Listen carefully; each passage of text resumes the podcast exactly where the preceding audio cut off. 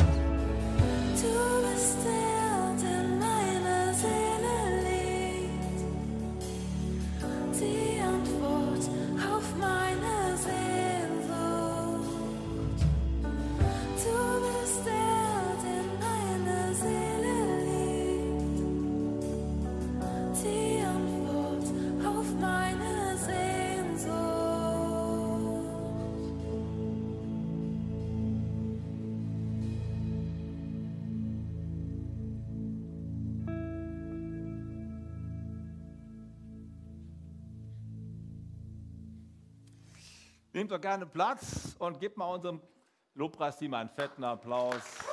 Danke für euren Einsatz. Ich bin so begeistert, wenn junge Leute hier so nachrücken und die Bühne füllen. So muss es doch sein. Hey, schön, dass ihr da seid heute Morgen. Wir starten mit einer Predigtreihe passend zur Passionszeit. Heute ist ja der Sonntag in Bokavit, Beginn der Fastenzeit oder der Passionszeit. Und wir wollen in den nächsten sieben Wochen die sieben letzten Worte von Jesus genauer anschauen. Letzte Worte.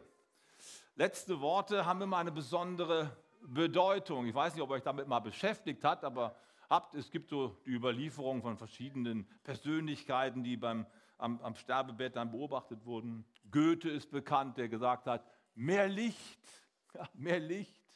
Oder Sigmund Freud, der große Psychologe, hat gesagt, das ist absurd.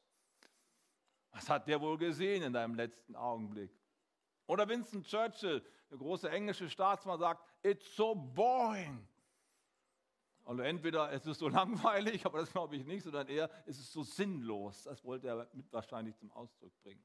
Es gibt auch positivere äh, Abschiedsworte, zum Beispiel Jesus, I love you. Jesus, I love you. Wer hat das gesagt? Mutter Teresa hat das gesagt. Oder dies ist das Ende, aber für mich der Beginn des Lebens. Dietrich Bonhoeffer, bevor er hingerichtet wurde. Letzte Worte haben Kraft, aber letzte Worte, die Menschen gesprochen haben, können in keiner Weise an die letzten Worte von Jesus heranreichen, die er am Kreuz gesprochen hat. Und wir wollen uns heute mit dem ersten Wort vom Kreuz beschäftigen und ähm, schlagen dazu einmal dem Lukas-Evangelium auf, Kapitel 23. Und da heißt es folgendermaßen. Und als sie kamen an die Stätte, die da heißt Schädelstätte, Golgatha, kreuzigten sie ihn dort und die Übeltäter mit ihm, einen zur Rechten, einen zur Linken. Jesus aber sprach das erste Wort vom Kreuz, Vater, vergib ihnen, denn sie wissen nicht, was sie tun. Was für ein Wort in so einer Situation. Stell dir vor, die treiben dir gerade eben die Nägel durch die Hände. Und deine Reaktion ist nicht, hä, was machst du da? Bist du verrückt? Das tut weh. Und dann während das geschieht, sagt Jesus, Vater, vergib ihnen, denn sie wissen nicht, was sie tun. Gibt es einen besseren Beweis dafür, dass Jesus kein Sonntagsredner gewesen ist, als diese erste Reaktion am Kreuz?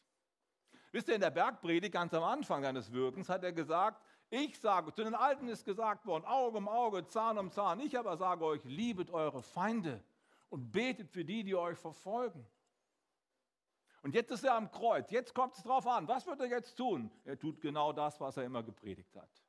Genau das tut er jetzt. Er betet für die Menschen, die ihn hinrichten. Anstatt in Wutausbrüche äh, zu verfallen oder irgendwelche Worte zu sagen. Ist das nicht unglaublich erstaunlich? Jesus lebt das, was er immer gepredigt hat. Das macht ihn so unglaublich glaubwürdig. Und das Zweite ist, Jesus beschäftigt sich an dieser Stelle, in diesem Augenblick, nicht mit sich selbst. Jetzt stell dir mal einen Augenblick vor, nur einen kurzen Augenblick, das ist der ganze Sonntag verdorben, ja? nur ein kurzer Augenblick. Du würdest gekreuzigt werden. Ich stelle mir das mal einen Augenblick vor. Ich denke, ich wäre extrem viel mit mir selber beschäftigt. Extrem viel mit mir selber beschäftigt. Irgendwie die Schmerzen in den Griff zu kriegen. Dann sackst du am Kreuz so zusammen, sodass du keine Luft mehr bekommst. Ich würde schnappen nach Luft und mich irgendwie immer versuchen aufzurichten. Das ist genau das, was man bei den Kreuzigungsszenen damals sehen konnte. Die Menschen haben sich immer wieder so aufgerichtet. Das hat natürlich wahnsinnig wehgetan, weil du da unten ja auch gekreuzigt warst. Fürchterlich. Du bist mit dir selbst beschäftigt. Du hast keine Zeit an andere zu denken. Was macht Jesus? Er denkt an die, die ihn gerade hinrichten. Das erste Wort. Die ersten drei Worte sogar am Kreuz, wir werden sie ja noch kennenlernen, beschäftigen sich mit Menschen, die drumherum sind. Das zweite Wort vom Kreuz ist das Wort an den Schächer. Einen dieser Verbrecher, von dem wir eben gelesen haben, der anfangs auch anfängt zu spotten und nach einer Weile merkt er, wie reagiert denn dieser Jesus dort? Er betet für seine Feinde. Und der ist so, so innig mit Gott verbunden und plötzlich wird ihm klar, das ist ja der Prediger, das ist ja dieser Jesus von Nazareth. Wir werden darüber noch sprechen, einer meiner Lieblingspredigten. Er sagt, denk an mich, wenn du in dein Reich kommst, Jesus. Und Jesus sagt, wahrlich, wahrlich, ich sage dir, heute noch wirst du mit mir im Paradies sein. Er denkt an niemand anderes. Er hätte auch sagen können, nee, du Junge, du hast genug Zeit gehabt, dein Leben in Ordnung zu kriegen. Lass mich jetzt in Ruhe, ich habe genug Probleme. Er denkt an den anderen. Und dann sieht er plötzlich seine Mutter da unterm Kreuz stehen, Maria. Und neben ihm einen seiner Jünger, der Johannes. Und Jesus denkt daran, wie wird es meiner Mutter jetzt wohl gehen, wenn ich weg bin? Er sagt, Johannes, das ist jetzt deine Mutter. Kümmere dich um sie. Johannes, das ist jetzt deine Mutter. Und Maria, das ist jetzt dein Sohn. Er kümmert sich um andere am Kreuz, anstatt an sich selbst zu denken. Kurz bevor er ans Kreuz geht, ein paar Tage vorher, hat er Folgendes im Gebet zum Ausdruck gebracht. Da sagt er in Johannes Kapitel 12, jetzt ist meine Seele betrübt. Und was soll ich sagen? Vater, hilf mir aus dieser Stunde heraus. Nein, denn deswegen bin ich in diese Stunde gekommen. Jesus ist sich total bewusst, was er da macht, ist unausweichlich und er hat sich darauf eingestellt und er ist für andere da und er beschäftigt sich nicht mit sich selbst. Als er den Berg Golgatha hoch, sich hochschleppt, das Kreuz trägt, dann bricht er zusammen, ihr kennt vielleicht die Szene, und dann kommen ein paar Frauen und sagen, oh Jesus, was machen die mit dir? Wir bedauern dich. Und dann sagt er folgendes, in Lukas 23, nur ein paar Verse vor unserem Text. Ihr Töchter von Jerusalem, weint nicht um mich, sondern weint um euch selbst und eure Kinder. Es kommt der Tag, da werden die Menschen sagen zu den Bergen, fallt auf uns, zu den Hügeln bedeckt uns. Das bedeutet so viel wie, hey, ich bin nicht mit mir selbst beschäftigt, ich bin mit euch beschäftigt, ich denke an eure Zukunft. Über euch wird das Gericht Gottes kommen. Ich sehe das schon am Horizont aufsteigen. Das macht mir richtig Probleme. Denkt nicht an mich, denkt an euch. Merkt ihr was? Jesus ist permanent mit anderen beschäftigt am Kreuz. Unglaublich, findet ihr nicht? Welcher von den Leuten, die wir eben zitiert haben, hat sich um andere gekümmert, als er gestorben ist? Er war mit sich selbst beschäftigt. Jesus beschäftigt sich mit anderen. Und die Frage, die ich heute Morgen stellen möchte, für wen betet er da eigentlich? Vater, vergib ihnen, denn sie wissen nicht, was sie tun. Wen meint er eigentlich?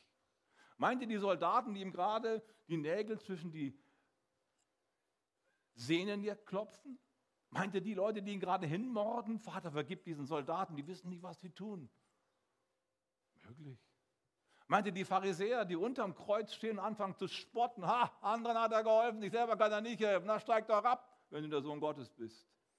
Denkt er an die und sagt, Vater, vergib ihn. Oder denkt er an das Volk, was da unten steht und nichts sagt. Also ich würde da wahrscheinlich aggressiv werden. Vor ein paar Tagen habt ihr mich noch begrüßt, habt gesagt, Hosianna dem Sohn Davids, Hosianna dem Sohn Davids und die Palmzweige rausgeholt, gewedelt, da kommt der große Mann, da kommt der Messias. Ein paar Tage später stehen sie am Kreuz und rühren keinen Finger. Und lassen ihn da einfach hängen.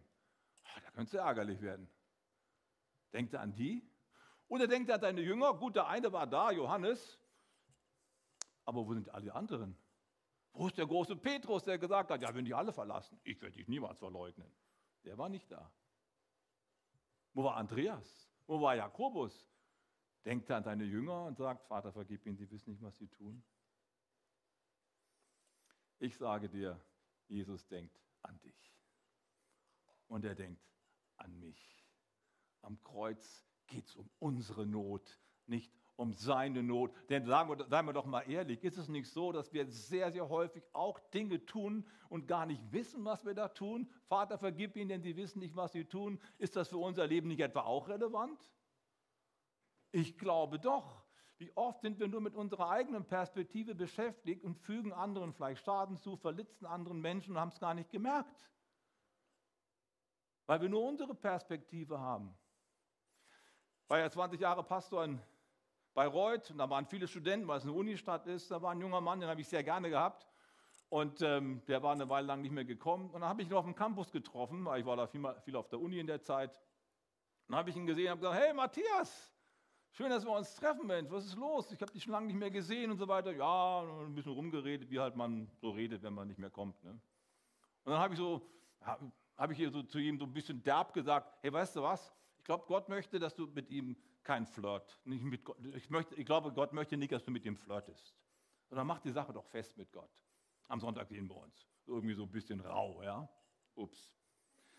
Und um das vielleicht mal ein bisschen zu entschuldigen, ihr wisst ja, wie Männer oder Jungs manchmal so miteinander umgehen. Ne? Wenn die sich hauen, so auf die Schulter hauen und so, pff, dann ist es eine Form von Zärtlichkeit. Ja? Die fassen sich nicht an die Hände und sagen, hey Alter, wie geht's dir? Was ist denn los? Und, hey, komm, come on, ja. So ein bisschen war das gemeint von mir, ne? so ein junger Kerl, so. Und es war offensichtlich nicht die richtige, die richtige Ansprache. Der kam das ganze nächste Jahr nicht mehr. Und dann kam er dann wieder und haben dann später darüber gesprochen, hat er mir gesagt, wie, wie, das, was ist da, wie das auf ihn gewirkt hat. Und ich habe dann erst gemerkt, ey, es war irgendwie nicht so gut. Ne? Ich hätte vielleicht doch ein bisschen empathischer sein können, mal nachfragen, was ist los und so. Er hat richtige fette Glaubenskrise gehabt. Heute sind wir richtig gute Freunde. Er ist Pastor geworden später und ist jetzt äh, richtig gut am Start und wir sind gut im Austausch miteinander. Aber ich habe an der Stelle gemerkt, ich habe geglaubt, es ist gut, was ich ihm sage. Es ist schon das Richtige. Aber es war nur meine Perspektive. Und ich habe das andere nicht gesehen. Ist es nicht so, dass wir oft nur unsere Perspektive haben und Jesus sagt, Vater, vergib ihnen, die wissen nicht, was sie tun. Die wissen nicht, was sie eigentlich da anrichten. Und wie oft tun wir das? Weißt du, der Putin in Moskau, ich glaube, bin zutiefst davon überzeugt, der denkt, ich bin im Recht. Davon bin ich fest überzeugt. Wir sind oft davon so überzeugt, dass das richtig ist, was wir tun, weil wir nur unsere Perspektive haben. Und um den ersten Punkt abzuschließen, bringe ich das nochmal auf den Punkt, in Jesaja 53 ist das große Kapitel, was über die Kreuzigung von Jesus spricht. Da heißt es folgendermaßen, wir alle gingen in die Irre wie Schafe und dann jeder sah auf seinen eigenen Weg. Das ist genau das. Wir alle gehen in die Irre wie die Schafe, wir alle schauen nur auf unseren Weg, haben unsere Perspektive, aber der Herr warf unser aller Sünde auf ihn. Wir sind so mit uns beschäftigt, oft, dass wir gar nicht merken, was wir vielleicht links und rechts für Ellenbogen rausfahren.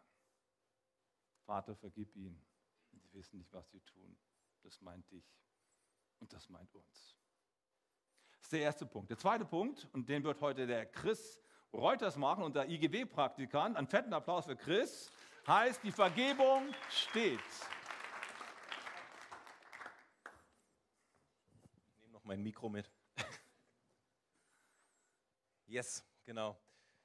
Ähm, ich weiß nicht, wie es euch geht. Mir fällt immer wieder auf, dass ich ein extra Gedächtnis habe für zwei Sachen. Die erste Sache ist äh, unangenehme Situation. Auf Neudeutsch würde man sagen cringe. Also das ist so, wenn du an irgendwas zurückdenkst oder bei jemand anderem zuschaust, irgendwie wie er so richtig in ein Fettnäpfchen reintritt und beim Zuschauen ist es irgendwie schon so ein bisschen unangenehm und die Fußnägel rollen sich so leicht nach oben. Das ist die erste Sache. Und die zweite Sache, die so in dieses Extra-Gedächtnis reinkommt, sind Verletzungen wenn im Streit irgendwie jemand plötzlich einen Satz sagt, der so richtig ins Herz reinfährt oder wenn ein Freund oder der Partner oder so was macht, sich vielleicht auch gar nicht viel dabei denkt, aber irgendwas macht, wo in meinem Herz ich so richtig spüre, okay, da ist jetzt gerade ein Messer richtig tief reingefahren. Und das ist auch so eine Sache, selbst wenn da irgendwie Gras drüber gewachsen ist nach einer Zeit, wenn man sich dann so dran zurückerinnert, weiß man noch genau, wie sich das angefühlt hat. So richtig vergessen tut man es wahrscheinlich nie. Und ja, wir merken wahrscheinlich alle auch immer wieder, dass auch das Vergeben uns manchmal echt schwer fällt. Das, keine Ahnung, da muss ich mir überlegen, okay, hat der andere es überhaupt verdient, dass ich ihm vergebe? So, die Sache sitzt einfach aus zwischen uns vielleicht.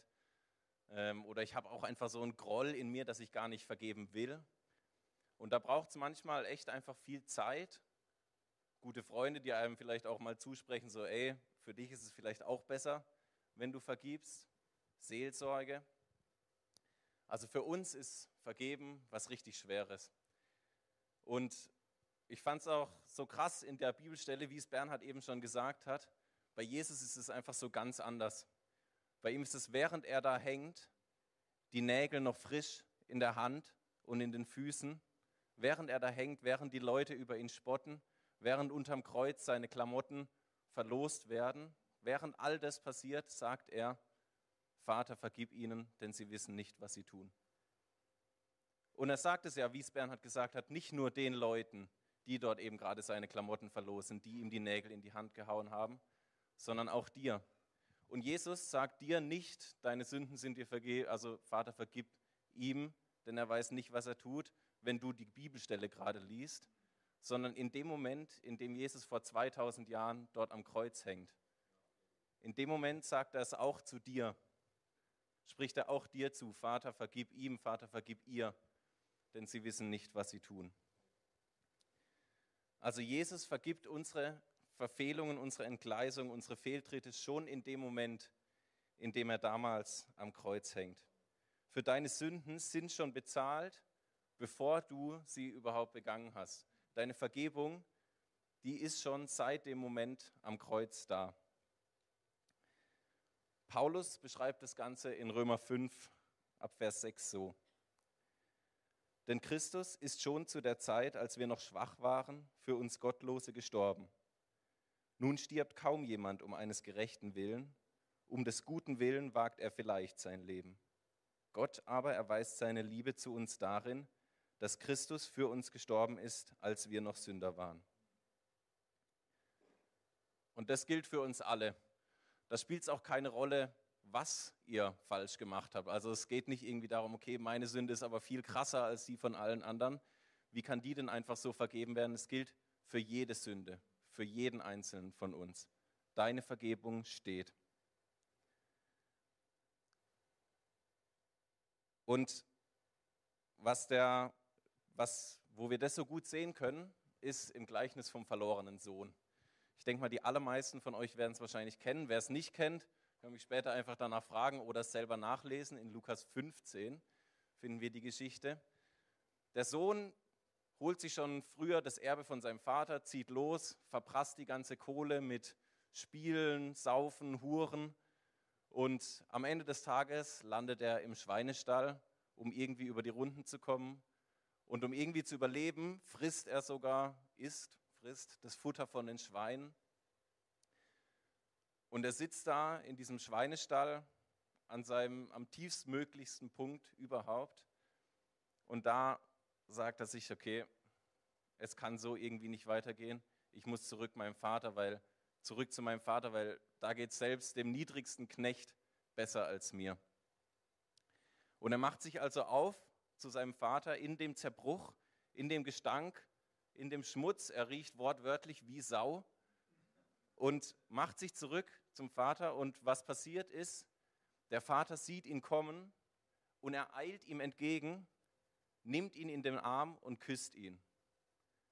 Den Sohn, der gerade direkt aus dem Schweinestall kommt, den nimmt er in den Arm und küsst ihn, sagt zu seinen Dienern, gebt ihm neue Kleider, wir feiern ein Fest, mein Sohn ist wieder da. Und das ist das, was Paulus hier meint. Wir, wenn wir in unserem Gestank, in unserer Sünde kommen, dann steht Gott da wie der Vater in der Geschichte vom verlorenen Sohn und will uns in den Arm nehmen, weil unsere Vergebung schon steht.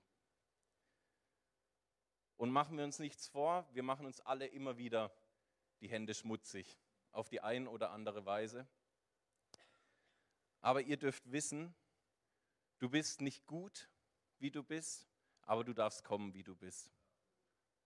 Auch wenn du das Gefühl hast, ich bin gerade wirklich das allerletzte, kannst du trotzdem kommen und der Vater steht da mit offenen Armen. Weil das Problem ist nicht mehr die Begleichung der Schuld. Jesus hat vor 2000 Jahren schon bezahlt. Der, die Sünde ist beglichen. Das ist abgehakt, der Punkt. Das Problem, was jetzt noch da ist, ist das Einsehen von der Schuld, das Erkennen. Wir müssen erst mal checken. Manchmal, ihr, merkt, ihr wisst es ja vielleicht, wenn man irgendwie so geschwitzt hat oder so, man merkt selber gar nicht so richtig, dass man stinkt. Vielleicht muss es einem manchmal jemand sagen. Aber wir müssen es oft einfach mal erstmal erkennen, dass bei uns im Leben einfach einiges schief läuft. Was ist nämlich passiert in der Geschichte vom verlorenen Sohn, bevor er zum Vater gekommen ist? Ich lese es euch einmal vor. In Lukas 15, er sitzt da bei den Schweinen und denkt zu sich, ich will mich aufmachen und zu meinem Vater gehen und zu ihm sagen, Vater, ich habe gesündigt gegen den Himmel und vor dir. Ich bin hinfort nicht mehr wert, dass ich dein Sohn heiße. Mache mich einem deiner Tagelöhner gleich. Der Sohn erkennt dass er gesündigt hat. Und er geht zum Vater und er will nur Tagelöhner werden. Das ist der Anspruch, den er hat. Aber was er dann erlebt, als er zum Vater kommt, ist Gnade und Liebe, die viel größer ist, als er es erwartet hätte. Der Vater sagt nämlich nicht, okay, dann wirst du jetzt ein Tagelöhner bei mir, sondern er sagt, mein Sohn ist wieder da. Und um das noch einmal zusammenzufassen, alles, wofür wir eine Entschuldigung finden, bleibt ohne Vergebung. Was immer wir tolerieren, kann uns Gott auch nicht nehmen. Jede Verniedlichung der Sünde macht Gott zum Lügner. Was Jesus das Leben gekostet hat, dürfen wir nicht einfach entschuldigen. Also wir können nicht einfach sagen, so, ja, wieso, ich bin doch okay. So, wir müssen erkennen, dass wir nicht okay sind. Und wenn wir dann kommen zu Jesus, dann vergibt, und, vergibt uns Gott. Weil wenn wir unsere Sünden bekennen, dann ist Gott treu, weil er uns so sehr liebt. Das dürft ihr wissen. Eure Vergebung steht. Und wenn ihr zu Gott kommt und eure Sünden bekennt, ist er treu und vergibt euch.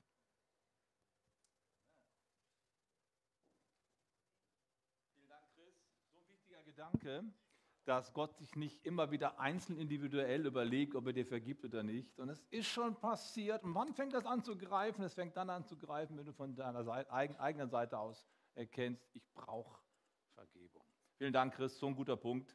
Ähm, und jeder von uns kann das für sich persönlich umsetzen. Ein letzter Punkt bleibt noch, der auch hier an diesem Kreuz, bei diesem letzten Wort noch passiert. Das ist, Jesus stirbt versöhnt. Er bringt Versöhnung für uns, aber er selbst ist auch versöhnt mit deiner Situation. Und damit predigt er nicht nur Versöhnung, die wir empfangen dürfen, sondern er predigt auch zu uns, dass wir doch vergeben sollen, um selbst versöhnt zu werden. Das ist jetzt unsere Herausforderung. Ihm es gleich zu tun und zu sagen, Vater, vergib ihnen, denn sie wissen nicht, was sie tun. Das bedeutet nicht, dass wir Sünde von anderen Menschen entschuldigen und sagen, naja, war ja nicht so schlimm. Darum geht es nicht. Schuld bleibt Schuld und Verniedlichung von Schuld ist nicht das, wofür uns Jesus jetzt einlädt. Aber er möchte uns dafür gewinnen, dass wir nicht daran festhalten. Dass die Jesus gekreuzigt haben, war ein Riesenversagen, ein Riesenverbrechen und das war voll, voll daneben. Und trotzdem sagt Jesus, vergib ihn. Er sagt ja nicht, na, ich entschuldige das jetzt, ihr konntet es ja auch nicht besser wissen. Das tut er ja nicht. Er sagt schon, es ist Schuld und würde ja nicht um Vergebung bitten, sondern würde versuchen zu erklären, ja Vater, du weißt, also er wusste es nicht besser. Das macht er ja nicht, sondern er sagt, Schuld ist Schuld und Vergebung ist Vergebung. Aber für uns ist so eine riesige Herausforderung, wenn wir selber verletzt worden sind. Wahrscheinlich hätte ich noch keiner gekreuzigt, das wäre eher unwahrscheinlich. Ja? Äh, aber ich kann mir gut vorstellen, dass du vielleicht ein paar Erfahrungen gemacht hast, die jetzt noch richtig wehtun. Manche klagen über ihre Elternhäuser, die ihnen vielleicht nicht gerecht geworden sind. Oder der Vater nicht da war oder die Mutter was anderes gemacht hat oder was auch immer. Das sind oft tiefe Verletzungen, die manchmal auch Beziehungen zerstören, weil wir das nicht loslassen können, weil wir das nicht vergeben können. Umgekehrt übrigens funktioniert das auch. Das habe ich erst später gelernt, als ich selber Kinder bekommen habe. Auch Kinder können ihre Eltern verletzen. Und gerade wenn man alt geworden ist und die Kinder schieben einen so ab, manche alte Leute erleben das so. Das kann eine unglaubliche Blockade sein. Und dann steht was dazwischen. Der Ehepartner kann dich betrogen haben und dich einfach sitzen gelassen haben. Das tut weh. Der hat mir doch sein Wort gegeben. Ja, es ist uns doch versprochen. Jetzt ist er mit der anderen weg. Das ist schwer. Arbeitskollegen können dir das Leben zur Hölle machen oder dein, dein nächstes Umfeld. Und ich weiß nicht, wie es dir geht, aber wenn du so mit Groll unterwegs bist, mit unversöhnten Gedanken, vielleicht auch Gott gegenüber, weil dein Leben einfach nicht so gelingt, wie du es dir immer gewünscht hast. Es funktioniert einfach nicht. Gott, warum ist es nicht besser geworden bei mir? Warum sind die Umstände so schlecht gewesen? Warum habe ich kein Glück gehabt? Ja, da kann eine Menge Groll entstehen. Oder du bist mit dir selbst nicht im Reinen, kannst dich selbst nicht leiden und hast Grimm in dir und denkst, warum bin ich so, wie ich bin? All das kann eine Riesenblockade sein und macht dein Innenleben zu einer Katastrophe. Und auch für diesen Fall möchte Jesus dir heute zurufen, mach's doch, so wie ich es getan habe. Vergib ihnen, die wissen nicht, was sie tun. Dieses loslassen können, ohne es zu entschuldigen, ohne es zu erklären, aber auch bewusst zu sein. Weißt du, die allermeisten Menschen, die ich kenne, sind keine Sadisten. Oder kennst du einen Sadisten? Was ist ein Sadist? Ein Sadist ist jemand, der Spaß hat, anderen weh zu tun. Also es mag solche Leute geben. Aber selbst so ein Putin ist kein Sadist. Der glaubt tatsächlich, dass es richtig ist, was er macht. Und die meisten Menschen, die dir wehtun, glauben, irgendwie hat es auch verdient oder irgendwie ist es zu rechtfertigen, was ich hier tue. Die meisten Menschen sind irgendwie versuchen, mit sich selbst im Reinen zu sein. Das heißt, oft ist es nicht die wirkliche Absicht, dir zu schaden oder selbst wenn, dann haben die, haben die den Eindruck, dass es darauf auch ein Recht gibt, sondern es ist diese Verblendung, dieses nur die eigene Perspektive sehen, was Menschen zu dem macht, was sie sind. Und weißt du, es ist so wichtig zu begreifen, dass Vergebung schwer ist. Ja, vergeben ist schwer. Nicht vergeben ist schwerer. Denke immer daran, vergeben ist schwer, nicht vergeben ist schwerer, weil das Nicht-Vergeben dich immer an den kettet, der dir wehgetan hat. Du kommst von ihm nur los, wenn du ihn loslässt, wenn du ihn freigibst und sagst, ich stelle es Gott anheim, er muss das machen. Ich bin nicht der Richter, das muss Gott machen. Ich lasse jetzt an der Stelle hier los. Und das kann in ganz vielen alltäglichen Situationen für uns wichtig sein. Ich möchte zum Abschluss eine Geschichte erzählen, die mich sehr bewegt hat. Wir hatten vor vielen Jahren mal in Bayreuth einen sehr bekannten Prediger da. Da musste man da ganz schnell umbuchen, die Stadthalle gehen. Da waren so rund 1000 Leute da. Überall kamen seine Fans angefahren von ganz Deutschland. Der Mann hieß Baylis Conley. Vielleicht kennt ihn der eine oder andere. Baylis Conley ist ein super Typ, Fernsehprediger in Amerika und auch hier in Deutschland, äh, oft auf Sendung gewesen. Der erzählte bei uns in Bayreuth folgende Geschichte. Er sagte, als ich noch ein junger Mann gewesen bin, habe ich mich entschieden, ich werde an die Bibelschule gehen, ich will Pastor werden und ähm, ich bereite mich darauf vor und ich spare schon mal so ein bisschen Geld an. Er hat also ein bisschen Geld angespart, damit er das erste Bibelschuljahr bezahlen kann.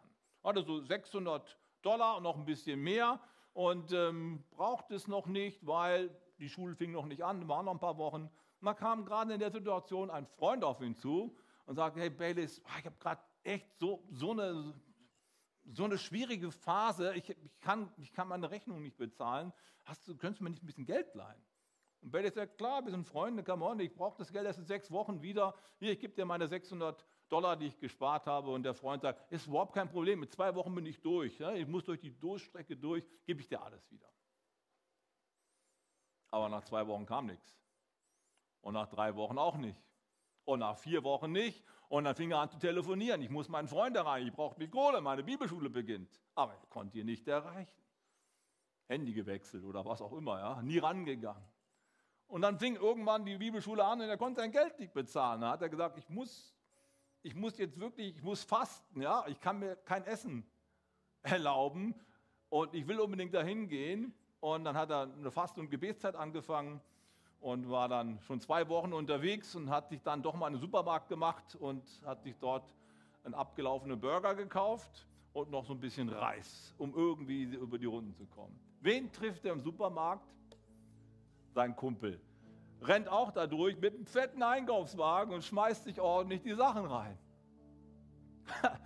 Und er sagt, das kann aber nicht wahr sein. Ich warte seit Wochen auf meine Kohle. Du packst dir den, den, den, den Wagen voll und ich muss hier mit ein bisschen Reis und einem abgelaufenen Burger. Das geht doch nicht. Gib mir mein Geld. Und er sagt, nö, gebe ich nicht. Ich, hab, ich geht nicht irgendwie. Nee, mach ich nicht. Er war so sauer, war so zornig. Es ist mein Freund. Wie kann er das machen? Und in seiner ganzen Not ist er zum Pastor gegangen der Gemeinde, aus der er gekommen ist, und ist dann beim Pastor im Wohnzimmer und erzählt ihm die ganze Geschichte. Er ist so ärgerlich, er ist so zornig. Und während er da sitzt mit dem Pastor spricht, klingelt das Telefon. Und wer ist am Telefon? Sein Freund. Also der ruft beim Pastor an, nicht beim Bayless. Ne? Und erzählt ihm auch die Geschichte. Und der Pastor sagt, hey, das ist klasse, dass du gerade jetzt anrufst. Bayless ist gerade bei mir, sitzt hier auf dem Wohnzimmer. Ich soll dir Folgendes sagen von Bayless. Es ist alles in Ordnung. Er hat dir all deine Schulden vergeben. Ist gut. Ciao. Bayless sitzt da und denkt, was machst du? Bist du bescheuert? Das ist mein Geld. Wie kannst du mein Geld vergeben? Und der Pastor guckt ihn ernst an und sagt, Bayless, du bist zu mir gekommen, weil du nicht mehr klarkommst mit deinem Herzen. Du bist so voller Bitterkeit. Es gibt nur zwei Alternativen. Entweder du lässt das Geld los und vergibst diesen Typ, oder das frisst dich auf. Und dann hat Bailey eingesehen, dass es wohl nicht anders geht. Und ist zusammengeklappt, hat geheult und so. Aber an dem Tag ist er frei geworden von seiner ganzen inneren Verwüstung. Er ist frei geworden von dem Hass, von dem Groll und konnte frei nach Hause gehen. Und ein paar Wochen später hat er seinen Freund wieder getroffen und er hat ihn sogar umarmt. Das war vielleicht eine Nummer zu viel, aber er hat ihm auf alle Fälle freundlich begegnen können. Er hat es wirklich losgelassen. Und ich möchte dich heute so einladen, du kannst auch loslassen. Vielleicht nicht alleine, aber dann kommt zum Pastor oder kommt zum, Segnungs, zum Segnungsteam nachher, nach der, nach der Predigt. Aber nimm das nicht mit nach Hause, sondern lass dich von Jesus einladen. Er ist versöhnt gestorben. Er hat keinem was nachgetragen. Und du kannst versöhnt nach Hause gehen. Und dein Leben kann wieder aufblühen. Es ist besser, du verlierst 600 Euro oder verlierst irgendwas anderes, als dass dein Herz voller Bitterkeit. Seid ihr mit mir? Hey, lasst uns gemeinsam aufstehen und ähm, einfach jetzt ins Gebet gehen. Ich möchte euch einladen, mit mir zu beten. Das Team kann ganz schön nach vorne kommen. Halleluja. Jesus, ich danke dir, dass du heute Morgen hier bist. Und wir danken dir für deine Worte am Kreuz. Diese Worte am Kreuz sind 2000 Jahre alt und sie sind so aktuell, als wenn sie jetzt und hier gesprochen wären. Denn es betrifft uns. Es geht am Kreuz um unsere Not, unsere Herausforderungen. Danke, dass du uns Erlösung und Befreiung anbietest, gerade jetzt und hier. Ich möchte euch einladen, eure Augen kurz zu schließen und ich möchte zwei Fragen stellen. Die erste Frage ist, ist irgendjemand hier, der sagt, ja, ich brauche Versöhnung mit Gott. Wenn ich ehrlich bin, habe ich mein eigenes Leben immer irgendwie entschuldigt, nicht gerechtfertigt. Aber heute habe ich gemerkt, alles, was ich entschuldige und irgendwie schön rede, kann mir ja nicht vergeben werden. Ich bin bereit, heute das mal klar zu machen, zu sagen, Gott, ich brauche Vergebung. Und ich möchte, dass du mir dieses Versöhnungswort ganz persönlich zusprichst. Ich möchte es heute festmachen. Wenn es deine Situation ist und du sagst, ich will heute Jesus dieses Wort sagen, ja, bitte vergib mir. Dann hebt er kurz seine Hand. Wir schauen das nicht rum. Hebt bitte einfach kurz seine Hand und sagt, Gott, hier bin ich. Ich will, dass du in meinem Leben so wirkst. Dankeschön. Wer ist noch da? Möchte das gerne tun. Dankeschön. Dankeschön. Gott sieht das. Danke, ja. So gut. So wichtig. Gott handelt jetzt in diesem Augenblick. Versöhnung fängt an zu greifen, wenn wir von unserer Seite aus Versöhnung empfangen wollen. Halleluja. Das ist das Erste. Das Zweite ist, ist irgendjemand hier. Wir schauen nach wie vor noch nicht rum irgendjemand hier, der sagt, ja, ich bin voller, voller Grimm. Über mich, über Gott, über die Welt, über Menschen. Und ich bin in meinem Herzen richtig aufgewühlt. Das ist ein ziemliches Chaos. Ich will das nicht mit nach Hause nehmen. Ich will versöhnt nach Hause gehen. Und ich will mein, mein Vertrauen auf Christus setzen.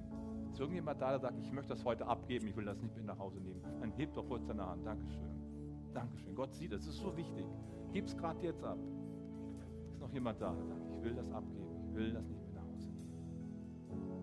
Dankeschön. Halleluja. So gut. Du kannst nachher nach vorne kommen, nochmal für dich beten lassen vom Segnungsteam. Aber jetzt wollen wir gemeinsam das Gebet des Glaubens sprechen. Und ich lade euch ein, alle mit mir zu beten und das nochmal festzumachen, was wir eben entschieden haben. Als ganze Kirche. Seid ihr bereit? Lasst uns beten. Jesus, ich weiß, dass du mich liebst. Es gibt nichts, was ich tun könnte, damit du mich mehr liebst. Du bist gekommen, um mich von allem zu befreien, was mich von Gott trennt. Du bist für mich gestorben und auferstanden. Ich folge deinem Ruf und bitte um Vergebung. Du sollst mein ganzes Leben bestimmen. Ich danke dir, dass ich durch dich wirklich frei bin und ein Leben in Ewigkeit habe. Amen. Komm, wir geben Gott einen fetten Applaus.